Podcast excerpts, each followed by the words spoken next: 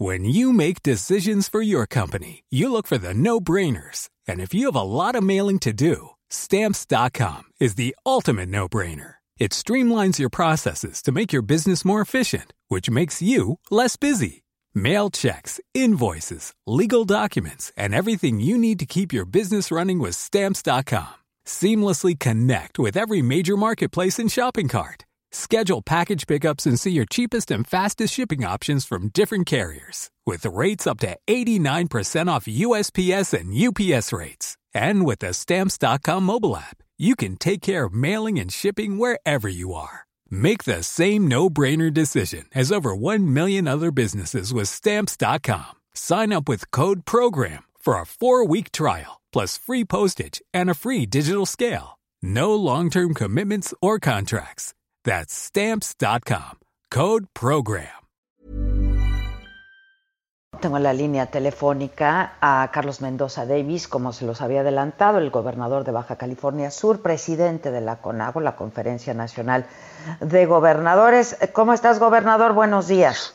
Hola, Adela, muy buenos días. Me da mucho gusto saludarte a ti y a tu auditorio de Radio Escuchas. Igualmente, gobernador, ¿cómo están? ¿Cómo están por allá? Bueno, pues eh, igual que, todo el resto del país y por qué no decirlo del mundo, estamos librando una batalla muy dura contra un enemigo pues que no conocemos y que ni siquiera se deja ver, eh, atravesando una crisis dual muy severa en materia sanitaria y en materia económica, pero con el ánimo muy alto y con de verdad la, las ganas de que podamos librar bien esta como hemos librado otras tantas y poder seguir con nuestras vidas. Este, gobernador, a mí me gustaría, si eres tan amable, de que nos cuentes cómo transcurrió ayer eh, pues esta reunión que sostuvieron con eh, pues integrantes del gobierno federal y todos los gobernadores, 30 gobernadores este, de la República Mexicana y a qué acuerdos se llegaron, porque la verdad es que cada vez de pronto nos cambian la jugada y entendemos menos, ya no sabemos este, si va a haber un solo semáforo, porque pues la semana pasada estábamos con que cada estado iba a manejar su semáforo epidemiológico. ¿Y ahora cómo va a ser, gobernador? Mira, Adela, te comento, eh, la respuesta breve es que va a ser un solo semáforo para cada estado eh, y que será manejado de manera conjunta. El día de ayer eh, sostuvimos esta reunión que nos fue solicitada por el gobierno federal, por la secretaria de Gobernación, y en la que participaron cinco secretarios de despacho y secretarias y algunos directores generales, sobre todo de organismos de salud del gobierno federal. Como bien señalabas, 30 colegas, eh, jefa de gobierno, gobernadora y gobernadores, y solo hubo dos ausencias que estuvieron además representadas en la misma reunión. Eh, el tema principal de dicha reunión fue pues toda esta polémica que, se ha venido generando con relación al, semáforo, la, la manera de construirlo y los efectos que por supuesto este tiene. Y el acuerdo que se alcanzó fue que la Secretaría de Salud nos va a hacer llegar a las entidades federativas por escrito, por supuesto, cuáles son los indicadores para la construcción de este semáforo, que ya los conocemos, pero más importante aún, es que semanalmente nos va a enviar eh, a, cada uno de los estados los valores observados en estos indicadores por cada entidad federativa con la finalidad de que los estados podamos formular los comentarios y observaciones correspondientes y podamos establecer un diálogo, una comunicación con la federación. El acuerdo es que solamente una vez que se alcance el consenso entre federación y estados, se habrá de proceder a hacer público este semáforo COVID y nosotros eh, creemos que si partimos de que estamos analizando información similar, por no decir la misma, y que son datos técnicos, pues estos deben de ser coincidentes y al final no debiera de existir eh, ninguna discrepancia. Reitero, solo hasta que se tenga el consenso y que se haya considerado la visión federal, pero también la visión local, estatal, que incluye además la de los municipios, es que se estará dando a conocer el semáforo que habrá de aplicar para la siguiente semana. En las fechas, como quedaron acordadas, es que eh, se nos hará de conocer la propuesta del gobierno federal de manera privada se consensuará con los estados.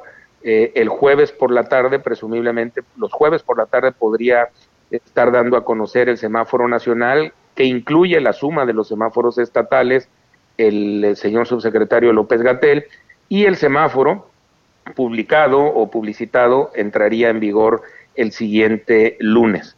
Eh, quiero señalar, si me lo permites, también que hubo una salvedad, eh, porque ya los estados que conforman la megalópolis, los las entidades federativas eh, aledañas a la Ciudad de México, se pusieron de acuerdo y aceptaron utilizar un semáforo único para ellas, salvo el estado de Querétaro, que forma parte de la megalópolis, pero que prefirió continuar con su semáforo individual, el resto de las entidades eh, eh, alcanzaron este acuerdo.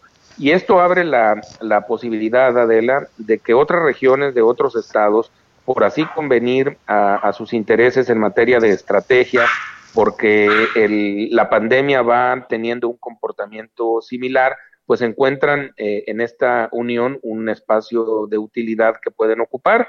También podría ser al revés, que un Estado dentro de sí mismo quisiese o, les fuera útil tener semáforos regionales o municipales, porque la pandemia se está desarrollando de manera distinta en una ciudad o en otra, también es posible.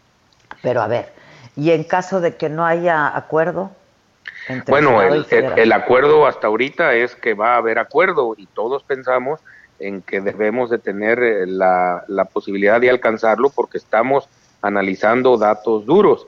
Eh, por supuesto que en caso de que no haya acuerdo, no está eh, considerada alguna decisión, pero yo espero que no lleguemos a este extremo. Ya, este, porque pues hace un rato en una entrevista la Secretaría de Gobernación dijo, pues esto no es a contentillo, ¿no? Este, no, claro que no, por supuesto sería una irresponsabilidad que fuera contentillo. Se trata de analizar eh, los datos que se tienen enfrente y por eso fuimos muy enfáticos solicitarle a la Secretaría de Salud no solo el color del semáforo que está proponiendo, sino que nos haga llegar cuáles son los valores observados que en los indicadores que están evaluando por cada entidad federativa para poder nosotros corroborar que estos valores coinciden con lo que los estados estamos viendo y, poder, por supuesto, alcanzar el acuerdo correspondiente. Yo creo que la parte medular de esto, eh, eh, Adela, es que los estados, por supuesto que reconocemos que no podemos enfrentar desde la perspectiva de salud esta pandemia sin la participación del gobierno federal. Imagínate nada más, pues, ¿qué haríamos sin el Pero por otro lado, pues ustedes son los que tienen, pero por otro lado, ustedes son los que tienen el pulso y el termómetro, hablando, pues, si me permiten la Así como te decía que nosotros reconocemos la importancia y lo indispensable que es que participe el gobierno federal, también el gobierno federal ha reconocido que nosotros estamos mucho más cerca de, la pandemia, del campo de batalla, tenemos una visión más clara, luego entonces más objetiva de lo que está sucediendo y, tenemos un pulso más claro del momento que estamos viviendo. Entonces va a ser un juego de suma de fortalezas, de suma de, de capacidades en beneficio de la población a la que gobernamos, que además es la misma, Adela, el señor presidente de la República fue electo presidente de todos los mexicanos y nosotros los gobernadores fuimos electos gobernantes de todos los ciudadanos de los estados que nos corresponden. Entonces, no hay división, las decisiones que tomemos nos van a, afectar para bien o para mal a todos y tenemos muy claro que hay un imperativo legal de coordinación, pero más arriba de eso hay un imperativo moral de hacer las cosas bien por la gente. Entonces, y la mecánica ya se estableció también, ¿no?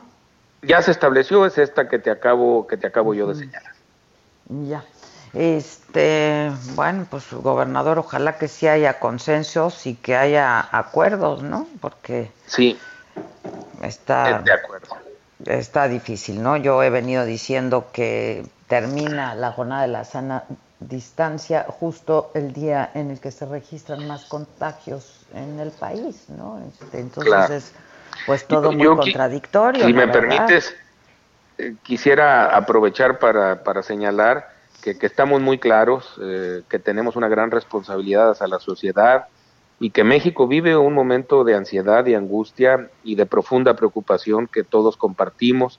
También que las personas esperan información clara de la clara de sus gobernantes, precisa y uniforme de lo que afecta a su salud, a sus vidas, a su ingreso, y que tenemos que recordar que hay muchas cosas en esta pandemia que no conocemos y que estamos aprendiendo.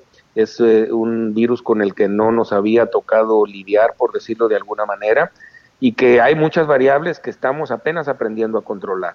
Pero lo que sí controlamos todos y cada uno de nosotros, Adela, es lo que nosotros hacemos o dejamos de hacer. De ahí que la gran eh, guerra que estamos librando en el país en contra del coronavirus no es otra cosa más que la suma de la batalla que cada uno de nosotros está librando. Eh, cuando uno pasa por alguna cola, alguna fila en algún lugar público y ve que no se guarda la sana distancia, eh, en lugar de solamente criticar, pues cuestionemos y cuando nosotros estamos en esa circunstancia, siempre lo hacemos. Yo no puedo evitar que dos gentes estén cerca de lo más allá de lo deseable, pero sí puedo decidir a qué distancia está el resto de la gente de mí, si me lavo las manos, si uso cubrebocas, si uso el tosido y el estornudo de etiqueta.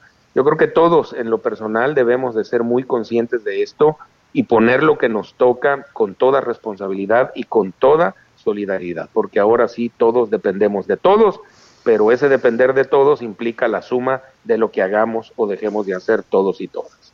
Oye, gobernador, ¿y cuándo podremos ir a Los Cabos, por ejemplo? ¿No? Digo, en tu estado el destino, los destinos turísticos. Este, ¿Qué más quisiera yo que poderte resolver esa, esa duda?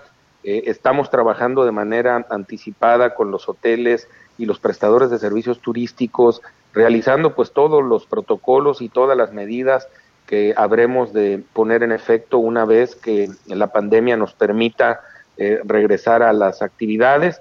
Si anticipamos que en cualquier escenario el regreso habrá de ser gradual por, por disposición sanitaria, pero además seguramente también será gradual porque la oferta en materia turística no se va a reconstruir de un día para otro. La realidad como la conocemos eh, seguramente ha cambiado y no es solo eh, la perspectiva que tiene ahora en la economía desde el punto de vista de la oferta, sino también que tenemos que estudiar cómo ha incidido esto sobre la demanda de los diversos productos y servicios que se producen. Yo espero que sea pronto y espero de verdad porque Baja California Sur lo necesita, que, que podamos estar eh, regresando, aunque sea a esta nueva normalidad, aunque tengamos que pagar de nuevo una curva de aprendizaje, pero pronto que podamos volver hacer, eh, anhelar, eh, que, que, el mundo y el país anhelen visitar nuestro maravilloso estado. De entrada están todas y todos invitados este, pues a nosotros también nos va a dar mucho gusto estar por ahí porque es un lugar increíble. Muchas gracias, gobernador. Estemos en contacto, si me permites. Gracias. Será los jueves entonces, ¿no? Cuando se Los jueves, en primera instancia es el jueves, en la conferencia de prensa de la tarde que da el doctor López Gatel, que se debiera estar dando a conocer la integración de este semáforo semanal estatal. Oiga, gobernador, y reunión con el presidente también hay gobernadores que andan pidiendo. Pues mira, desde que arrancó esta, esta pandemia, cuando se veía venir eh, la magnitud de la misma, desde entonces Conago le solicitó al señor presidente por allá de la segunda quincena del mes de marzo el reunirnos para poder elaborar un proyecto de Estado en respuesta a esto que se nos veía venir. Lamentablemente no, no tuvimos eh, ninguna respuesta, hemos mantenido contacto eh, pues permanente con los diversos funcionarios de las diversas dependencias del gobierno federal, pero incluso el día de ayer en esta reunión con la secretaria de gobernación, más de un em, colega eh, gobernador, pues señaló la, la necesidad, la pertinencia, la importancia de que sostengamos los gobernadores y el señor presidente de la República una reunión para poder aprovechar todos los espacios de oportunidad que tenemos de cara a esta dificilísima, inédita circunstancia que estamos viviendo, de enfrentar una crisis dual, que es de salud, que es económica, y que si no hacemos todo lo que debemos de hacer, se nos puede convertir en social, acaso incluso en humanitaria. Sin duda, sin duda. Gracias, gobernador. Pues ojalá se dé esta reunión. Muchas gracias. Gracias a ti, muy amable. Le mando un abrazo. Gracias. Hi, I'm Daniel, founder of Pretty Litter. Cats and cat owners deserve better than any old fashioned litter. That's why I teamed up with scientists and veterinarians to create Pretty Litter. Its innovative crystal formula has superior odor control and weighs up to 80% less than clay litter. Pretty Litter even monitors health by changing colors to help detect early signs of potential illness. It's the world's smartest kitty litter. Go to prettylitter.com and use code ACAST for 20% off your first order and a free cat toy. Terms and conditions apply. See site for details.